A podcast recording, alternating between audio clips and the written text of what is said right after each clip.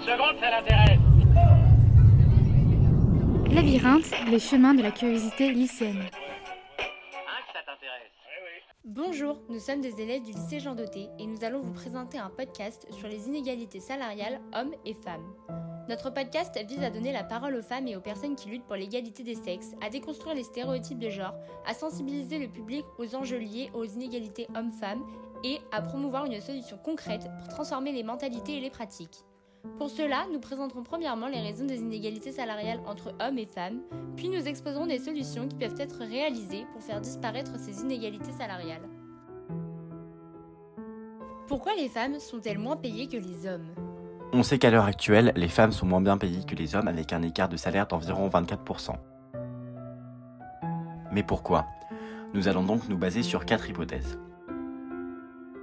Les femmes sont arrivées sur le marché du travail que tardivement dans l'histoire française et de plus à temps partiel.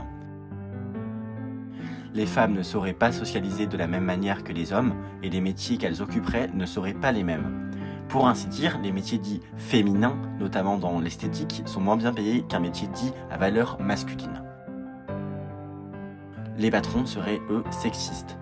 Égalité des sexes, le podcast qui ouvre la voie vers un plus juste. Puis, sous forme de micro-trottoir, nous avons récolté des témoignages de passants dans la rue et de proches pour alimenter et discuter du sujet des inégalités salariales. Bonjour, pouvez-vous nous donner euh, votre âge et votre prénom? Je m'appelle Étienne, j'ai 46 ans. Bonjour, je m'appelle Angélique, j'ai 46 ans, je travaille dans une mutuelle d'assurance. J'ai 48 ans, je m'appelle Martin je suis architecte naval. Je m'appelle Annabella et j'ai 46 ans. Bonjour, je m'appelle Christophe, euh, j'ai 47 ans et je suis ingénieur. Bonjour, euh, je m'appelle Delphine, j'ai 46 ans et je suis employée de banque. Je m'appelle Capucine, j'ai 13 ans. Bonjour, je suis Émilie, j'ai 58 ans et je suis euh, ingénieure en informatique et gérante d'une société de conseil en informatique. Avez-vous déjà ressenti une forme de dévalorisation dans votre travail vis-à-vis d'un homme? Euh, bah Comme je ne suis pas face tous les jours, euh, bah pour moi non.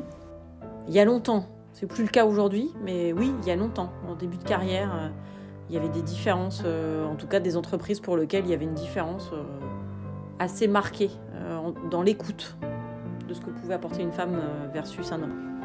Oui, ça m'est arrivé quelques fois. Et vis-à-vis d'une femme? Euh, oui, ça m'est arrivé. J'ai pu constater euh, parfois, enfin, dans des anciennes équipes, que des, des managers euh, avaient un comportement euh, qui n'était pas le même euh, entre les hommes et les femmes et, euh, et qui était plus dévalorisant pour les femmes que pour les hommes. En effet, une étude a démontré qu'il faut environ deux ans à une femme pour se sentir en confiance dans son travail, puisque la plupart des environnements de travail sont encore machistes.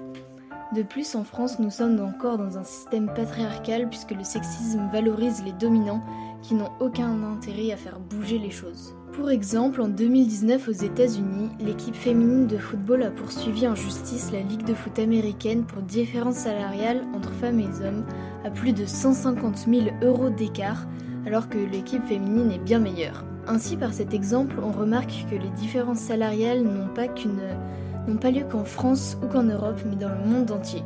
Une forme dévalorisante de la femme au travail a ainsi été créée et naturalisée par les hommes. Êtes-vous en couple? Si oui, votre salaire est-il plus élevé que votre conjoint?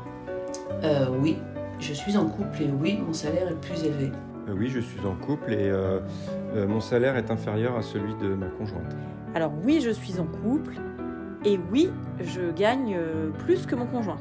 Les réponses ici permettent de nous montrer qu'en moyenne, le salaire d'une femme dans un foyer est souvent inférieur à celui de son conjoint, sauf bien sûr certaines exceptions. Trouvez-vous cela normal que les femmes gagnent en moyenne moins que les hommes? Non, je trouve pas ça normal du tout. Euh, à un travail équivalent, à compétences équivalentes, on devrait tous avoir le même salaire. Ben non Euh, non, c'est pas normal. En fait, euh, on- on- à, à tout travail mérite salaire et peu importe qu'on soit un homme ou une femme, il mérite le même salaire. À compétences et métiers équivalents, non, évidemment, ce n'est pas normal. Non. Pensez-vous que le salaire moyen des femmes est inférieur à celui d'un homme? Bah oui, je fais pas que le penser, je suis sûre que c'est moins élevé. oui. À fait, je pense que le salaire moyen des femmes est inférieur à celui des hommes. Euh, par contre, oui, je pense qu'actuellement, le salaire euh, des femmes, le salaire moyen des femmes est inférieur à celui des hommes. Oui, il est inférieur, mais l'écart se resserre petit à petit, doucement, mais petit à petit. On remarque donc que les travailleurs en France en sont conscients de cette différence salariale. Mais comment faire bouger les choses? Nous avons donc recherché des moyens d'action qui pourraient être des leviers efficaces entre les inégalités salariales hommes-femmes. Manifestation de groupes des femmes, comme celle qui a eu lieu en novembre 2018, le jour où les femmes travaillent gratuitement, si l'on compare leurs salaires à ceux de leurs collègues masculins à poste équivalent, et des associations mises en place pour aider les femmes et les écouter en cas de besoin. Lutter contre les temps partiels qui coupent et qui n'assurent pas un travail stable pour la femme, supprimer certains stéréotypes qui empêchent ou bloquent certaines femmes dans leur choix de métier, en effet, la plupart des femmes travaillent dans des métiers de service et cèdent leur place aux hommes avec soi-disant de meilleures capacités intellectuelles dans les métiers de recherche, d'ingénierie et de médecine. Rallonger le congé paternité des hommes de seulement 11 jours non obligatoires contre 8 semaines obligatoires chez les femmes. En effet, cette différence de jours ne renvoie pas une bonne impression de la femme à son employeur. L'augmentation des jours de congé paternité pourrait donc créer une égalité au niveau du temps de travail lorsque l'on a un nouveau-né punition du non-respect de la loi.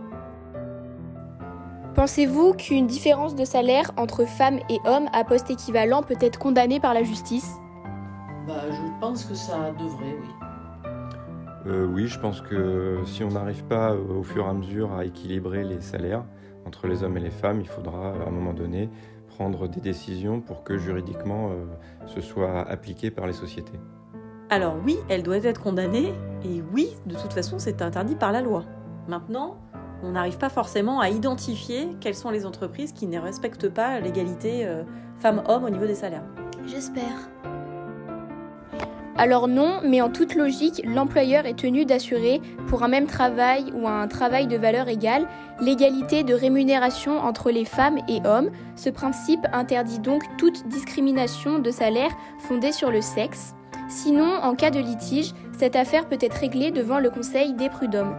Mais en effet, un travailleur rémunéré travaillant dans des conditions illégales peut subir une peine d'emprisonnement d'un an ou plus, ou une amende pouvant atteindre 3750 euros. En conclusion, on remarque donc que les inégalités salariales sont encore présentes de nos jours de la norme et aux stéréotypes sur les femmes qui se sont installés. Ainsi, l'on remarque aussi que certaines organisations et entreprises tentent de faire bouger les choses pour rendre cette égalité homme-femme réelle et non abstraite. Remerciements à Marius qui a réalisé le montage audio de ce podcast. Égalité des sexes, le podcast qui ouvre la voie vers un plus juste.